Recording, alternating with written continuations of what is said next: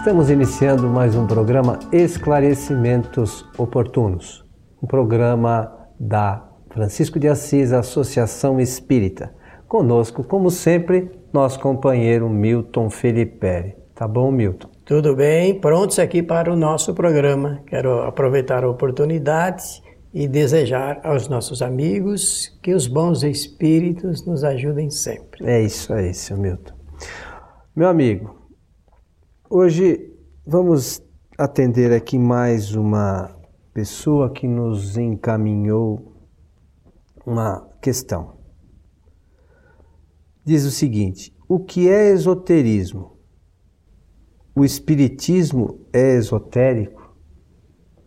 O que podemos falar para esse? Bom, se a gente entrar em muitas livrarias que não conhecem bem a doutrina espírita, a gente vai encontrar livros espíritas exatamente nas prateleiras de livros esotéricos. Esotéricos. Então, por quê? A ideia, a classificação que essas pessoas têm do ponto de vista da doutrina é de que o espiritismo é uma doutrina esotérica, mas não é.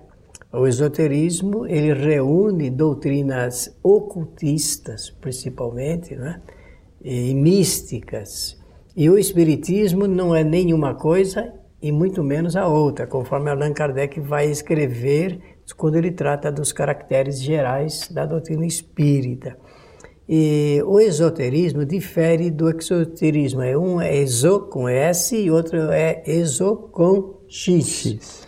O com X é, é aquilo que é externado e o com S é o que está interno e que precisa ser revelado. Então, o esoterismo ele pertence à área do conhecimento é, místico de informações que estão recolhidas é, internamente e que precisam ser reveladas. Não é o caso do Espiritismo. Então, é, existem muitas doutrinas é, esotéricas, por exemplo, a teosofia é uma doutrina esotérica. O catolicismo também é uma doutrina esotérica. A maçonaria é uma doutrina esotérica. Por quê? Porque tem é, é, informações, cultos internos e que se apresentam dentro de. É, se revelam através de rituais e de é, exteriorizações. Então, a doutrina espírita, conforme diz Kardec, é uma doutrina aberta, ao contrário, ela já está é, desentranhando o conhecimento anteriormente místico para uma nova revelação clara de tudo quanto eh, se revela no universo. Não existe nada oculto. O Espiritismo, ao contrário, como você mencionou, traz todas as informações e aquela pessoa que quer, está buscando o conhecimento, evidentemente com algum um ou outro detalhe, mas na grande maioria das coisas está é, tá tudo exposto de forma clara e objetiva, né? não, não tem dúvida, não existe nada oculto. Né, isso mesmo. Está tudo às claras, não é isso? Ou na, na missa, o padre, quando ele reza a missa, ele tem, usa de algumas formalidades é, e, com alguns materiais e, e, isto é feito dentro de uma leitura esotérica, de uma leitura oculta. E cada coisa tem, cada símbolo tem uma explicação. No Espiritismo, não existindo culto, eh, não existindo símbolos, então não é necessário esse procedimento. Na, na, na maçonaria também existe isso, na própria teosofia e tudo mais. Então, nós precisamos entender que o Espiritismo não é uma doutrina esotérica. Se nós quisermos falar, temos que escrever com X e não com S. É exotérica, né? Então, é preciso também aí que as pessoas estudem um pouquinho, né? Conheçam a doutrina, é uma questão importante. Só de conhecimento. É, porque senão vai, vai se confundir até, né? É, aí a pessoa passa a admitir o Espiritismo como se fosse uma doutrina oculta, né? ligada com o ocultismo, e não é. é existem algumas coisas, está me passando aqui algumas, alguns pensamentos, meu, porque as casas espíritas tem lá alguns trabalhos que são realizados. Por exemplo, todo mundo ouve, né? Desobsessão. É, é, um trabalho que é feito fechado, mas qualquer pessoa pode participar, desde que participe dos estudos, né, da casa, primeiro passe por um processo. Mas não existe nenhum ritual para isso, não existe nada que seja é, oculto, né? É, alguma informação. Não existe nada de especial, porque às vezes as pessoas, por, por ser um grupo fechado, acho que tem alguma coisa de especial. E no Espiritismo não existe nada nesse sentido. Né? Não, é, pode ser até num ambiente usado eh, normalmente, que a rigor é usado também para outras, outras atividades, atividades, mas é que naquele momento é, adquire uma feição diferente. Que feição diferente é essa? É que nós vamos tratar ali é, de uma, de uma é, ligado com o campo do esclarecimento, de espíritos maus, espíritos odiosos, raivosos. Né? Então é preciso que haja tranquilidade, porque se nós vamos mexer com um assunto dessa natureza, nós vamos saber que precisamos dar ao ambiente uma certa condição de tranquilidade uma certa, uma certa condição de silêncio, de pessoas devidamente preparadas, de responsabilidade. Aliás, é a reunião mais de maior responsabilidade de um centro espírita. Mas nada de mágico, nada, não tem nada de, de maravilhoso, maravilhoso. Né? Apenas que é preciso ter uma condição melhor para poder conversar com esses nossos irmãos, porque lá dentro só se conversa e só se desenvolve um trabalho ligado com a terapia através da transferência de bons fluidos. Então, bons fluidos e também essa condição moral de conversar com os chamados espíritos obsessores. Eles é, são muito inteligentes, muito espertos, muito atilados, digamos assim, porque os verdadeiros obsessores são aqueles que projetam e desenvolvem o plano do mal. Isso é um espírito obsessor. Então é preciso ter uma condição moral.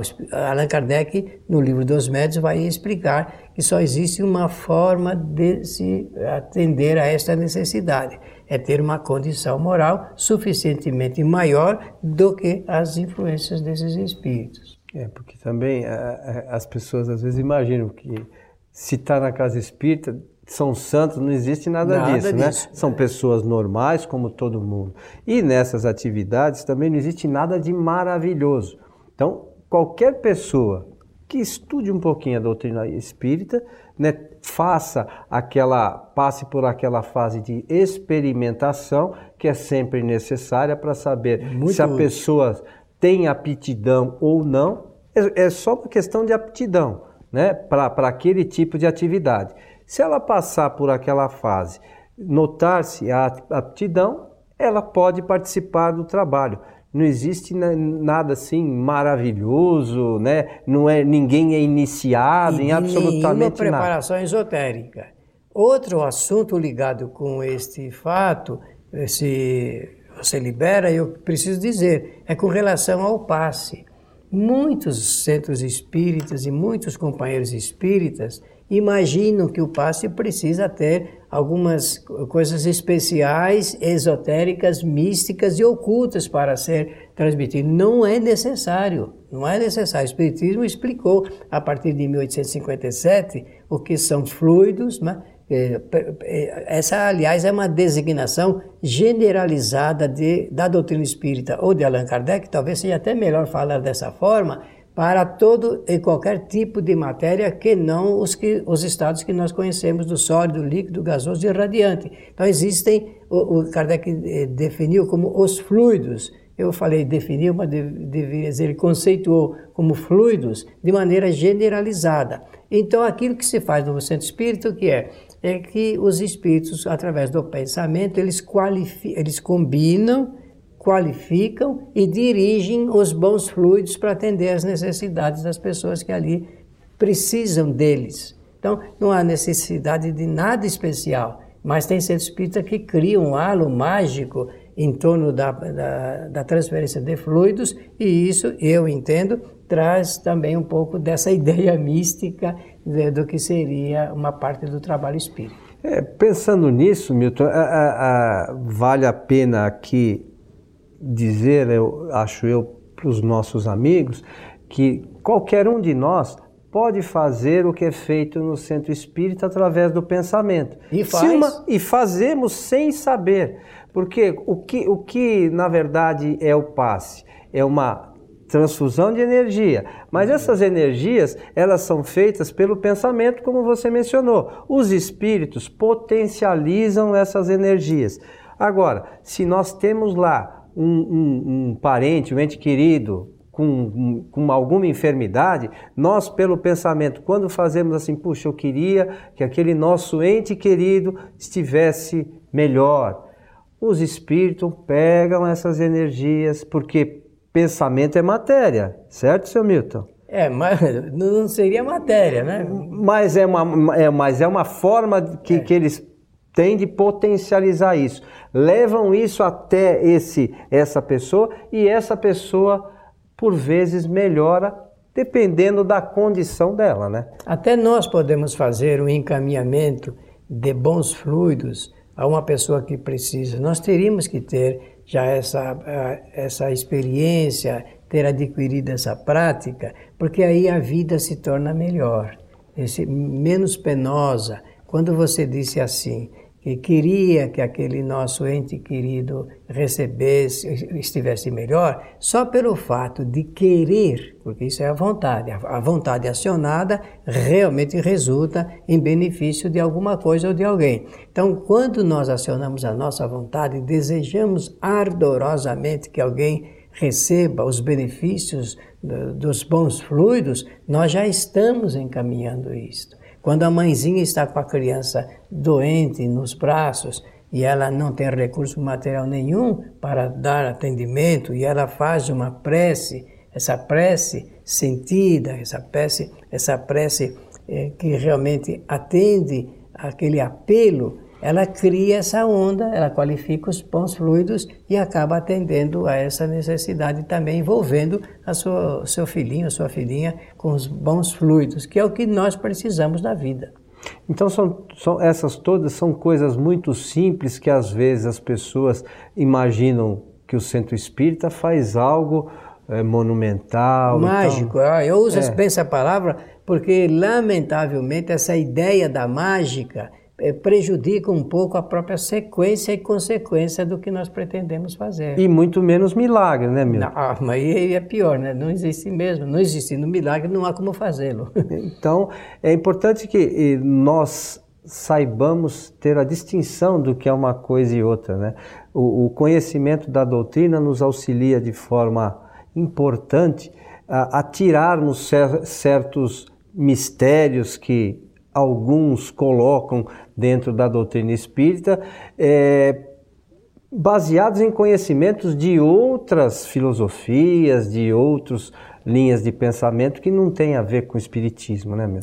Quando Jesus de Nazaré ele sugere é, a, a, aos, naquele momento aqueles seus discípulos e depois se transformou isso se traduziu por um ensinamento universal, não é? Digamos, quando ele sugere que a prece seja feita pelo próprio agente encarnado, no melhor sentido de receber os benefícios decorrentes de uma ação, é, no caso, quando o discurso dele, uma ação divina, não a partir dele, mas para maior, e, e, e propõe que cada um entre no seu quarto, no seu aposento, e de forma sentida, com o pensamento harmonizado, voltado a Deus, né? É, e, e ora, porque Jesus ensinou as palavras, né? Não são essas que estão aí no Novo Testamento, porque se sabe que houve alteração e a doutrinação também, mas não importa. Houve palavras ali. Quando essas palavras são sugeridas,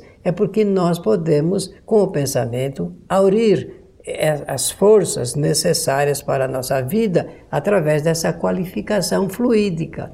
E isso é bom, nós precisamos aprender isso para nós sabermos que nós não podemos ser prepotentes, achar que tudo podemos, que nós somos impotentes, na verdade, que pouco podemos, mas ajudados pelos espíritos, que são ajudados também por Jesus, posso criar essa imagem, que ela é muito bonita, então nós criamos uma força realmente de, de atração e uma de proposição eh, no, no campo dos fluidos. É, fluido, agora sim, fluidos são matéria. matéria. E se são matéria, atinge na plenitude do, do, do, trabalho o campo perispiritual, o perispírito, fortalece o perispírito e através do perispírito nós atingimos o corpo físico. Mas para isso precisa ter um conhecimento um pouco. E olha, nós precisamos aprender. Para isso é preciso dar o primeiro passo. Quando a gente dá o primeiro passo, nós nos inclinamos para a frente para frente. Ao inclinar-nos para frente, nós conseguimos avançar. Avançando, a gente sabe mais. No conhecimento é assim que funciona. Olha, eu sei pouquinho, não sei quase nada, mas sabe alguma coisa. O que nós já sabemos dá suficientemente para nós entendermos que nós podemos gerir a nossa vida. Podemos gerir a nossa vida. Evidentemente, escolhendo os melhores caminhos, as melhores ideias eh, e melhores comportamentos para que a gente possa viver uma, uma qualidade de vida superior. Isso depende só de nós, né, Milton? É, é, por vezes nós depositamos é, coisas ou, ou, ou benesses em alguém que vai fazer por nós. Nós precisamos lembrar que essas, todas essas coisas, quem faz somos nós mesmos, né? Nós é que temos que estudar, nós é que temos que ter pensamentos elevados, nós é que temos que exercitar a caridade, o auxílio ao próximo, porque a gente fica, às vezes, esperando que os outros façam coisas por nós e aí a gente não avança. É, é importante que nós nos empenhemos nessa mudança que a gente espera que aconteça, sobretudo no planeta, né, meu? Tá todo mundo esperando acontecer alguma coisa maravilhosa no planeta que vai trazer uma transformação. E isso a gente sabe que não vai ocorrer, né? Os espíritos, através de Kardec, já informaram que isso é feito de forma gradativa, não existe nenhum boom, né, Milton? Não. É, Jesus, é, quando em algum momento ele é, toca nesse assunto que nós estamos querendo tocar aqui, é, muito suavemente, para não ofender suscetibilidades de ninguém, ele diz assim: Conhecereis a verdade e a verdade vos libertará. Veja que coisa interessante. O, o, que conhecimento Jesus propõe para o homem a fim de libertá-lo da sua ignorância, o conhecimento sobre a realidade do espírito.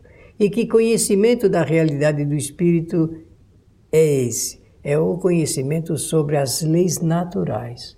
Jesus o tempo inteiro falou, é claro que ele falava de maneira figurada, por causa da ah, diversidade e multiplicidade no campo das ideias. Né? Eh, pessoas eh, se falava eh, uma língua, muitas línguas ali naquela região da Galileia.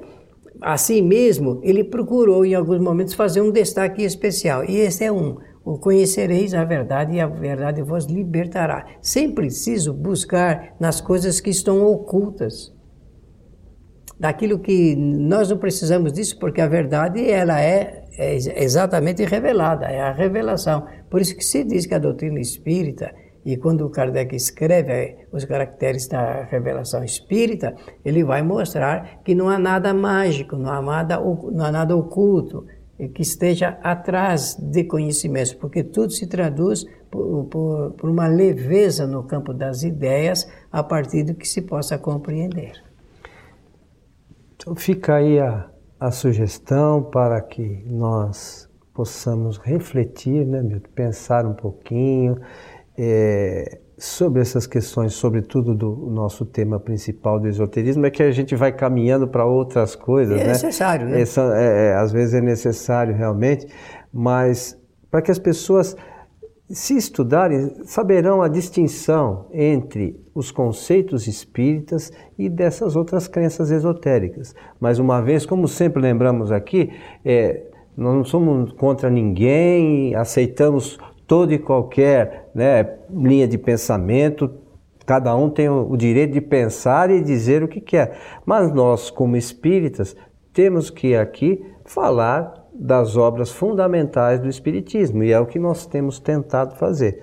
Então, aqueles que quiserem trazer alguma sugestão, alguma informação so sobre essa questão, envie um e-mail para a gente lá no site espiritismoagora.com.br e nós teremos o maior prazer de conversar, responder, né, Milton? Olha, o que nós falamos aqui está no livro A Gênese, no, no capítulo da, que nós citamos aqui dos caracteres. É o primeiro capítulo, o que tudo que nós mencionamos a pessoa poderá encontrar. É, fica aí a sugestão então de leitura.